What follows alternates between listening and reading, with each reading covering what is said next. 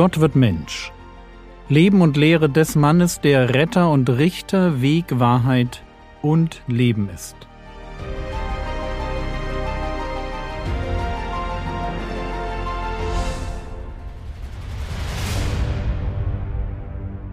Episode 71 Die Versuchung Jesu ein Intro. Ich hoffe, ihr erinnert euch noch, wo wir sind. Hinter uns liegt die Taufe Jesu am Jordan. Der Heilige Geist kommt auf ihn, und aus dem Himmel hören wir diese Stimme Dieser ist mein geliebter Sohn, an dem ich Wohlgefallen gefunden habe. Und dann lesen wir Matthäus Kapitel 4, die Verse 1 bis 11. Dann wurde Jesus von dem Geist in die Wüste hinaufgeführt, um vom Teufel versucht zu werden. Und als er vierzig Tage und vierzig Nächte gefastet hatte, hungerte ihn schließlich. Und der Versucher trat zu ihm hin und sprach, Wenn du Gottes Sohn bist, so sprich, dass diese Steine Brote werden. Er aber antwortete und sprach, es steht geschrieben, nicht von Brot allein soll der Mensch leben, sondern von jedem Wort, das durch den Mund Gottes ausgeht. Darauf nimmt der Teufel ihn mit in die heilige Stadt und stellt ihn auf die Zinne des Tempels und spricht zu ihm, Wenn du Gottes Sohn bist, so wirf dich hinab. Denn es steht geschrieben, er wird seinen Engeln über dir befehlen und sie werden dich auf den Händen tragen, damit du nicht etwa deinen Fuß an einem Stein stößt. Jesus sprach zu ihm, wiederum steht geschrieben, Du sollst den Herrn, deinen Gott, nicht versuchen. Wiederum nimmt der Teufel ihn mit auf einen sehr hohen Berg und zeigt ihm alle Reiche der Welt und ihre Herrlichkeit.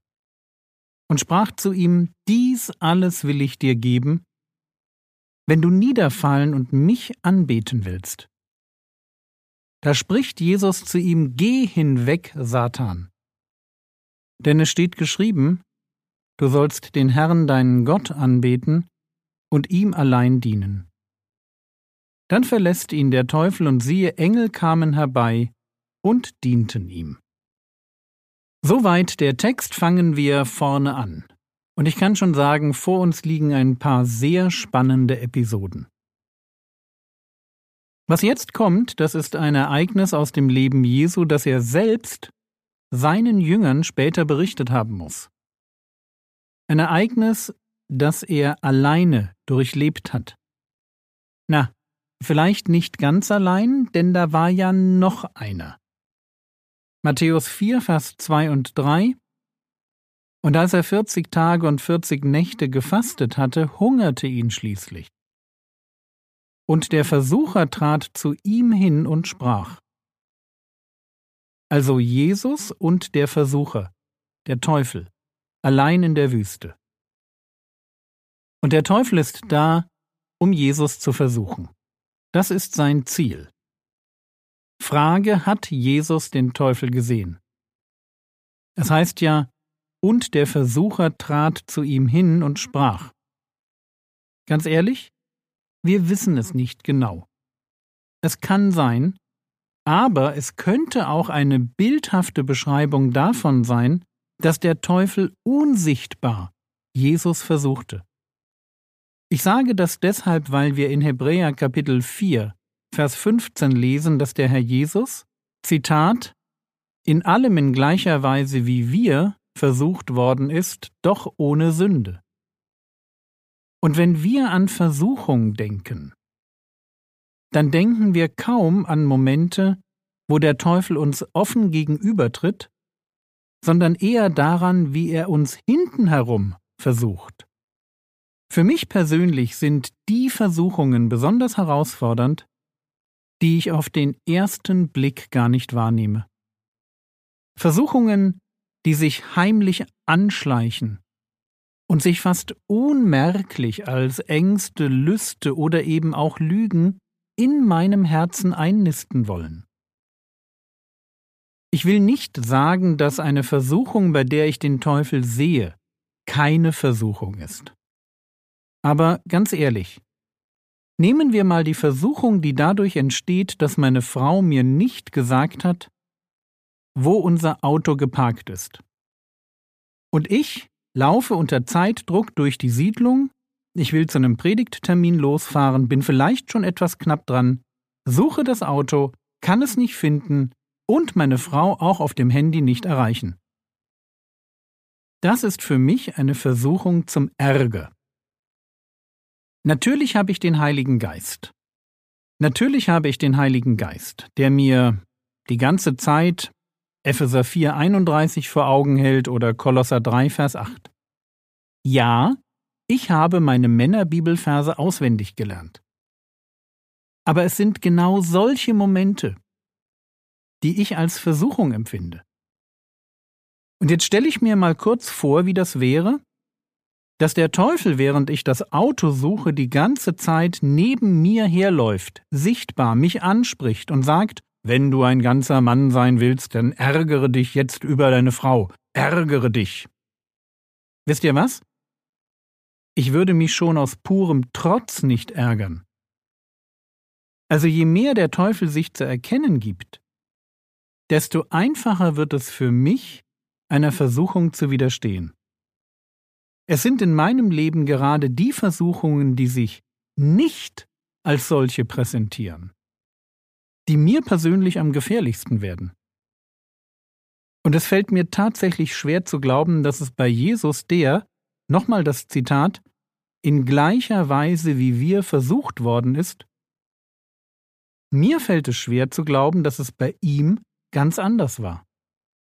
Wenn es deshalb in der Versuchungsgeschichte heißt, und der Teufel sprach zu ihm, dann glaube ich einfach nicht, dass der Teufel sichtbar erschien und auf eine hörbare Weise mit ihm sprach, sondern dass er es auf dieselbe Weise tat, wie auch wir das Reden des Teufels erleben, also nicht als eine hörbare Stimme, sondern als einen inneren Eindruck, Ideen in unserem Kopf, von denen wir wissen, dass sie nicht Ausdruck unseres Herzens sind, sondern dass sie einer dämonischen Quelle entspringen.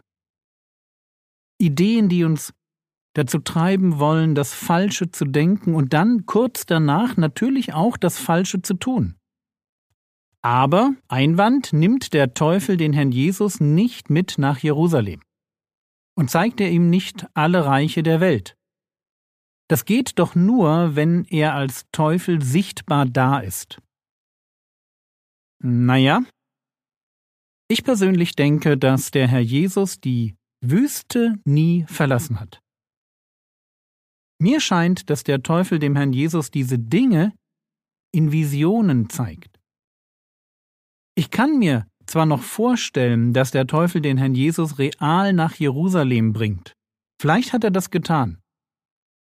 Aber die dritte Versuchung, wo er ihn auf einen hohen Berg mitnimmt und ihm alle Reiche der Welt und ihre Herrlichkeit zeigt, das klingt für mich nicht nach Realität. Einfach deshalb, weil man auch vom höchsten Berg aus gar nicht so weit sehen kann. Und es für mich völlig offen bleibt, wie er die Herrlichkeit der Reiche hätte sehen können. Ich denke nicht, dass Jesus etwas mit seinen Augen gesehen hat, sondern dass der Teufel ihm Bilder eingibt, wie er auf einem hohen Berg steht und auf übernatürliche Weise alles Schöne sieht was diese Welt ihrem König zu bieten hat. Das würde dann auch zu der Formulierung bei Markus passen, Zitat Markus 1, Vers 13, Er, Jesus, er war 40 Tage in der Wüste und wurde von dem Satan versucht. Versteht ihr, das klingt nicht nach Ausflügen in die Hauptstadt oder auf einen sehr hohen Berg, den es übrigens in Israel definitiv nicht gibt. Wenn ich die Versuchungen Jesu in der Wüste lese, dann sind das für mich Versuchungen, die sich vor allem im Kopf abspielen. Getrieben vom Heiligen Geist verzichtet der Herr Jesus 40 Tage lang auf Essen. Von Tag zu Tag nimmt der Hunger zu, und dann beginnt der Teufel sein böses Spiel. Er probiert bei Jesus das, was er auch bei uns versucht. Er will ihn verführen, dazu verführen, mindestens eine Sünde zu tun. Und damit mit dieser einen Sünde schon ganz am Anfang zu scheitern zu scheitern deshalb, weil eine Sünde, eine kleine Sünde, ist das, was es braucht, um Jesus als Messias unbrauchbar zu machen. Um uns Menschen zu retten, muss er ein heiliges Opfer sein für die Schuld von unheiligen Menschen. Er muss ohne Sünde sein, damit er sein heiliges Leben stellvertretend für unsere verpfuschten Leben in die Waagschale der Gerechtigkeit Gottes werfen kann. Und deshalb darf Jesus jetzt allein hungrig in der Wüste nicht versagen.